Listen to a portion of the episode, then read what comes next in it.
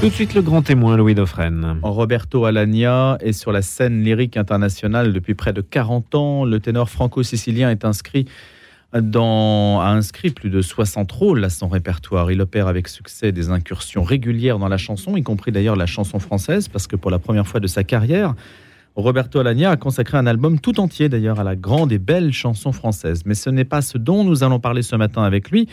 Nous allons aborder un rendez-vous, un rendez-vous qu'il vous donne le 26 septembre en l'église Saint-Sulpice, où il va donner donc un récital entièrement dédié au chant sacré. On va en parler parce qu'il y aura en plus, écoutez bien, des places à gagner dans quelques instants avec Roberto Alagna, qui est passionné et qui va nous faire partager sa passion aussi pour le chant sacré. Le grand témoin, Louis Dauphren. Bonjour Roberto Alagna. Bonjour. C'est une première Oui, c'est une première pour moi. J'ai déjà chanté dans des églises euh, de par le monde, mais là c'est un concept différent puisque nous aurons une première partie avec vraiment les chants religieux et des airs d'opéra toujours liés au, divin et, à la religion, mais aussi une deuxième partie plus populaire avec des, chansons d'amour, des chansons inédites et puis euh, d'autres euh, que, j'ai déjà enregistrées, mais qui ont toujours un rapport avec l'amour, la foi un peu comme des cantiques. C'est vous qui avez fait le menu? Oui, oui, oui, tout à fait. j'ai l'impression d'être au restaurant. Oui, j'ai fait le programme. à partir de chants que vous avez déjà chantés, interprétés? Oui, la plupart, euh, je les ai déjà chantés, puisque, par exemple, dans, en première partie, on aura les Ave Maria de Schubert, de Gounod, euh, mais aussi euh, le, les Panis Angelicus, Agnus Dei de Bizet ou l'Ingemisco de Verdi. Voilà, ces airs-là, je les ai déjà chantés, mais il y a aussi des, airs tirés d'opéra comme euh, Samson et Dalila de Saint-Saëns euh, ou, le Cid de Massenet. Euh, et puis il y aura aussi le, dernier jour d'un condamné, d'après Victor Hugo, composé par mon frère. Voilà, où il y a une sorte de prière aussi comme ça de ce condamné. Voilà, donc tout a un lien avec le sacré. Et puis en deuxième partie, nous aurons des, chansons plus populaires, plus accessibles peut-être à un grand public. Et euh, il y aura aussi des chansons d'amour comme euh, le, fameux Caruso de Lucio Dalla ou la, valse de l'espérance que j'ai adapté de, la valse de Shostakovich. Enfin, il y a des tas de choses. Il y aura l'air de, de Bénur que j'avais interprété euh, dans, le spectacle de Robert Hossein, composé par son père. Voilà, mais tout, a, tout, tout, aura un lien avec ça, avec le, sacré. En quoi ce spectacle a-t-il une saveur particulière? En quoi se distingue-t-il de tout ce que vous avez fait précédemment? Parce que je pense que c'est un, spectacle qui sera accessible au, plus grand nombre. C'est-à-dire qu'il euh, y a beaucoup de gens qui, n'osent pas aller à l'opéra, qui n'osent pas aller au, théâtre. Là, c'est accessible à tous. Et, il y a une façon, il y a le moyen de de communier tous ensemble, un peu comme euh, si on faisait une prière tous ensemble euh, en écoutant de, cette musique sacrée qui est une musique divine. Voilà, donc je pense que ça peut faire du bien à tout le monde. Euh, ça permettra aussi d'oublier un peu les, tracas du quotidien, le, temps d'un spectacle. Et je pense que euh, c'est pas négligeable d'oublier un petit peu ses soucis, les tracas, tout ce qui peut se passer dans la vie. Je crois que les artistes, c'est ça, c'est notre première mission, c'est de faire oublier un peu les tracas du quotidien. L'acoustique de Saint-Sulpice est-elle bonne? Ah, j'ai pas encore essayé, mais je pense qu'elle est, est, bonne, puisque la plupart du temps, dans les églises, c'est souvent très bon, puisque c'est des, des, temples qui ont été euh, conçus pour que la voix puisse euh, flotter comme ça dans l'air ambiant et puis donner une sorte euh, de bien-être. Vous savez, si on n'a pas d'acoustique, l'être humain se morfond un petit peu. L'acoustique est faite pour, pour euh, cette vibration permet d'entrer en, en, vibration avec le cosmos, j'ai envie de dire, avec l'univers et c'est très important. Donc, je crois que ces, temples ont été conçus pour ça, pour que, la vibration se propage comme ça. Vous qui avez déjà chanté, par exemple, dans les jardins du château de Versailles, quelle est la différence? Ah bah là, il n'y a pas d'acoustique du tout dans, un, au jardin de Versailles. Et en plus, je chantais sur le bassin, donc vous pouvez imaginer la difficulté parce qu'il y avait des tas de moustiques. Et à chaque fois que j'ouvrais la bouche, j'en avalais quelques-uns. Et, euh, mais c'était formidable. On, était amplifié, bien sûr. Il y avait une acoustique artificielle qui avait été créée pour, pour l'occasion. Mais c'était formidable de pouvoir chanter comme ça euh, sur le bassin de Neptune, vraiment sur le, sur le bassin. Et j'avais 6000 personnes en face de moi. Et là aussi, c'était quelque chose d'extraordinaire. Je dois dire que dans ma carrière, j'ai quand même eu beaucoup de chance parce que j'ai chanté souvent dans, dans des lieux et des endroits euh, improbables. Et, je, crois que c'est ça aussi euh, la mission de la musique, c'est de toucher le plus grand nombre. Roberto Alagna, le ténor, son timbre de voix, vous allez peut-être nous expliquer d'ailleurs ce qu'est un timbre, une tessiture. Qu'est-ce que ça veut dire précisément? Qu'est-ce que ça permet de faire quand on est ténor? Est-ce que par rapport à un basse, par exemple, vous avez beaucoup plus de choix? En réalité, euh, chacun a à peu près euh, deux octaves et demi, donc euh, chacun peut, dans sa, dans sa tessiture, interpréter un, air. Il, faut, il suffit de transposer les tonalités. La, voix de ténor, c'est une voix très, très particulière parce que c'est une voix qui n'existe pas dans la nature. C'est une sorte de mutation qui s'est faite et c'est un peu ce qui a remplacé les, les, les de la grande époque, qui étaient des voix qui, étaient, surnaturelles. Et le ténor est devenu surnaturel. C'est une sorte de, super-héros parce qu'il a réussi à, chanter en voix de poitrine jusqu'au contrut, euh, alors que dans, la nature, on ne peut pas le faire. voilà, à partir d'un moment, à partir du mi, fa, sol, euh, on est obligé de passer en voix de fausset. C'est ce que faisaient les, ténors avant, euh, Gilbert Dupré. C'était le premier qui a, réussi à, chanter un, un, en voix de poitrine, c'est-à-dire en voix virile, masculine. Et voilà, donc c'est une sorte de mutation. C'est un peu comme quand on a inventé le turbo dans le moteur. Vous voyez? Ça, hmm. On est passé à une vitesse supérieure.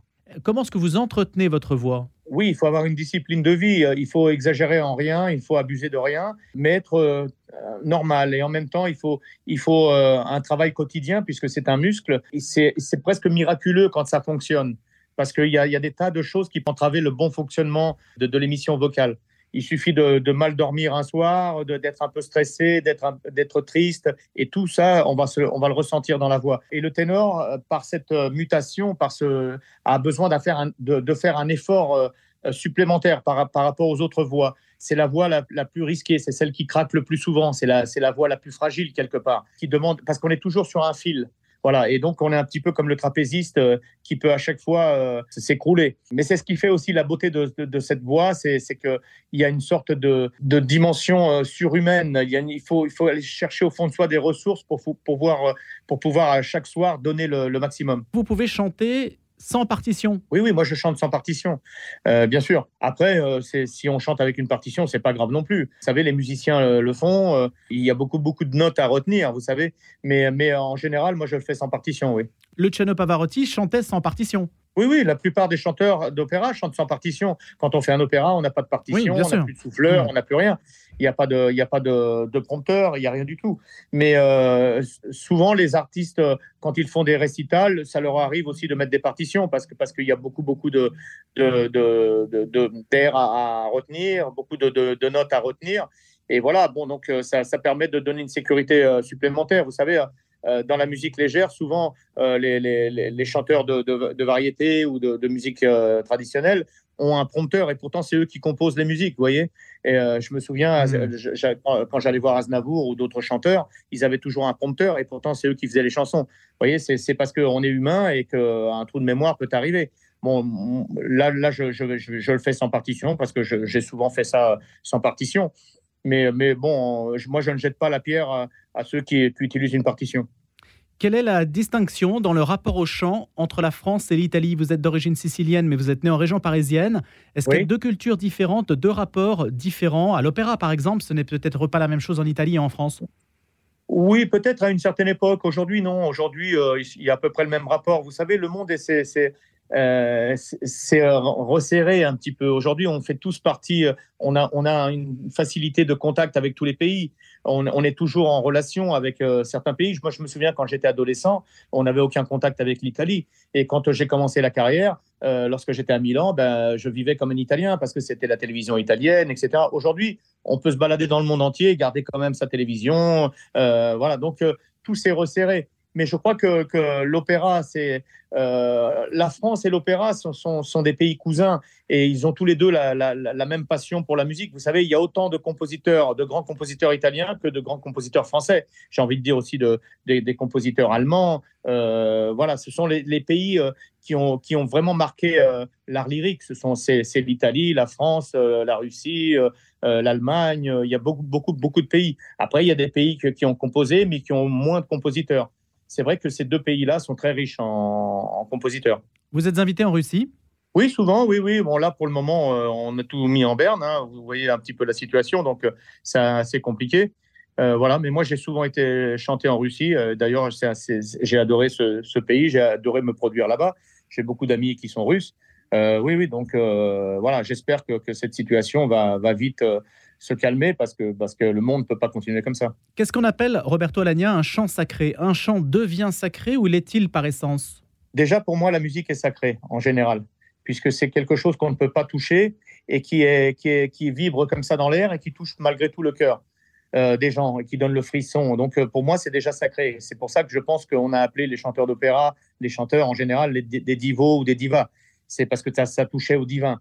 Euh, après, le chant sacré, c'est un chant qui a un rapport avec, avec la religion, avec, avec le Christ, avec la Vierge Marie, avec les, les, actes des apôtres, avec, avec la Bible, avec les histoires bibliques. Donc voilà, c'est ça le chant sacré. À partir du moment où ça touche la religion, ben, ça devient un chant sacré. Mais pour moi, le chant, en général, la musique est sacrée euh, par elle-même. En pays islamique, est-ce que vous êtes sensible au chant du muezzin? Bien sûr, bien sûr. Et d'ailleurs, vous savez que j'ai fait euh, un récital euh, il y a quelques années à, c'était au Maroc.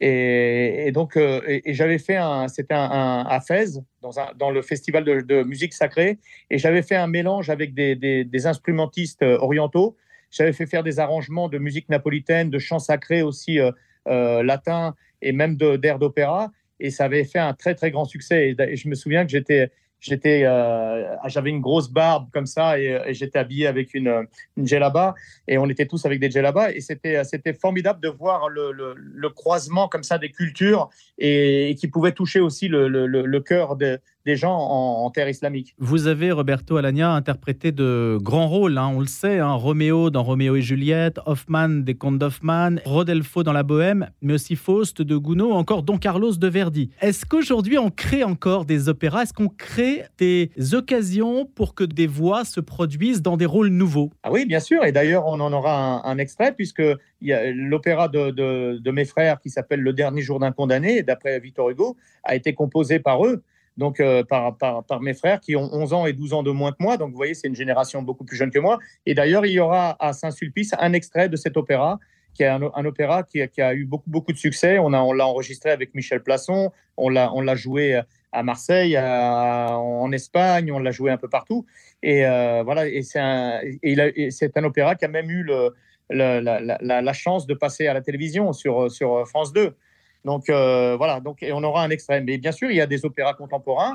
Et, grâce à Dieu, il y a encore des, des, des, gens qui s'intéressent à cette musique et qui ont envie de, euh, de, de, la faire partager aux autres. L'opéra n'a jamais été aussi populaire qu'aujourd'hui parce que euh, je vois tous les jours, dès que je regarde un film, il y a toujours de la musique d'opéra dedans. dans n'importe quel film, n'importe quelle série, il y a toujours un moment où on entend de l'opéra. Donc comme quoi, l'opéra est très, est très très euh, populaire aujourd'hui. On, l'entend dans des publicités, on l'entend dans, dans, des tas d'adaptations, de, même de, chanteurs populaires qui adaptent des airs d'opéra. Voilà, donc je pense que, que l'opéra a encore beaucoup, beaucoup d'avenir devant lui. Alors, Roberto Alagna, vous allez faire gagner des places pour ce concert exceptionnel du 26 septembre.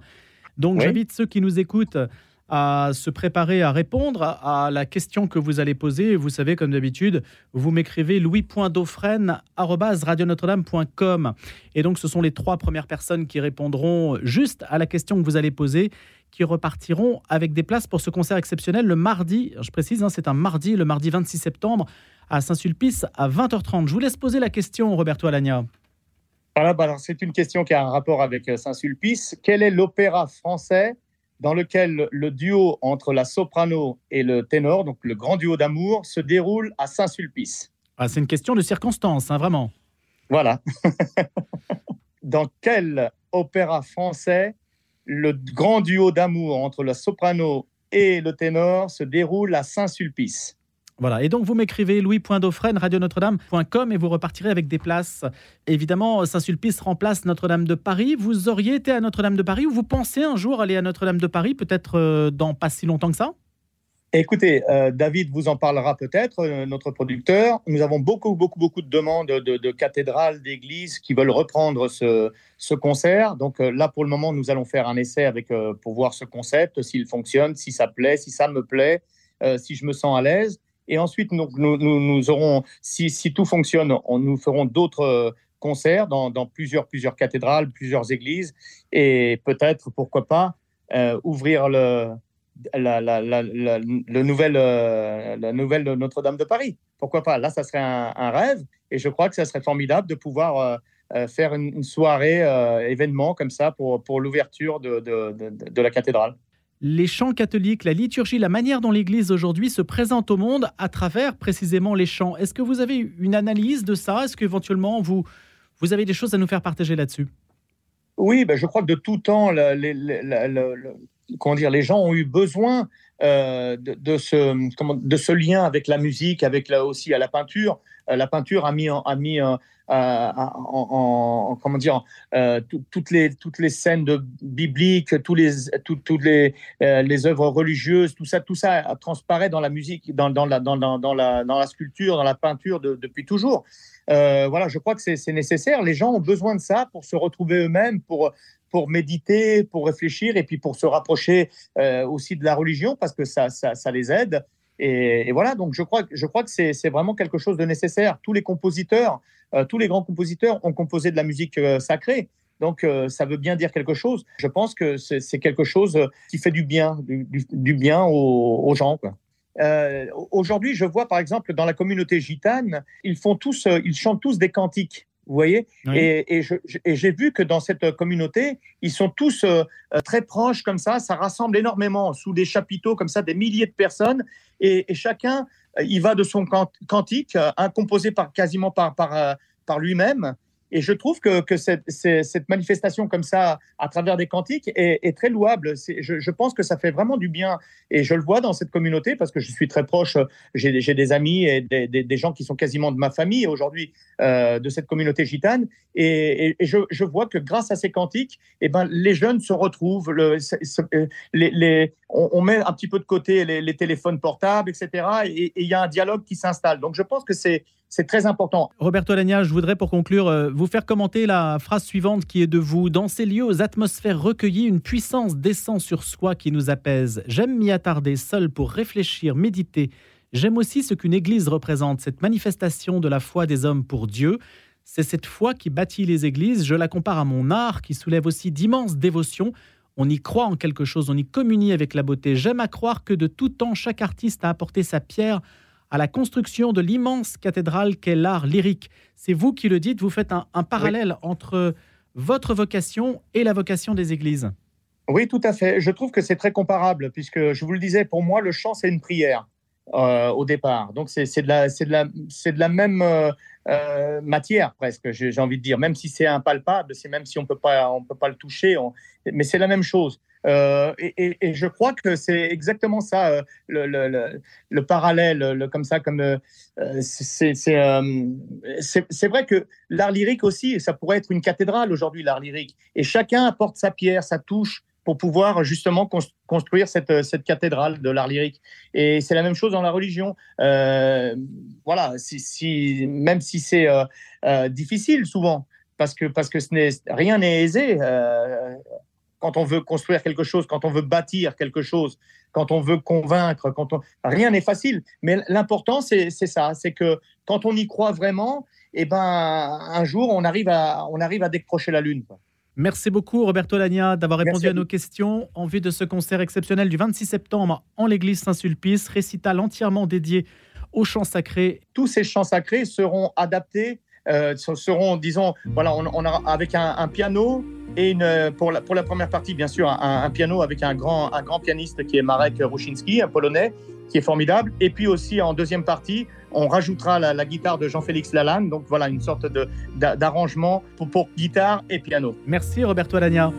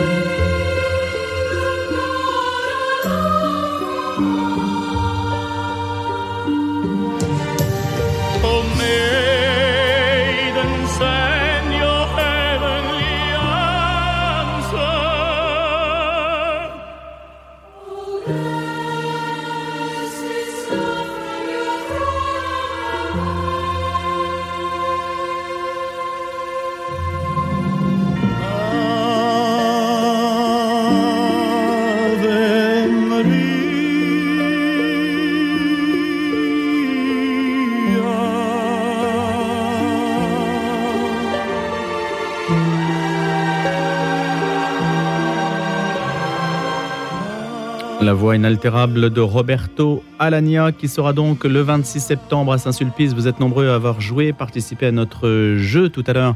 La bonne réponse c'était Manon. À la réponse, euh, la question posée par Roberto Alagna il y a quelques minutes. Voilà, donc vous repartirez pour ceux qui ont gagné, mais je vous informerai par mail de la chose. Vous repartirez donc avec des places pour le concert du 26 septembre à Saint-Sulpice.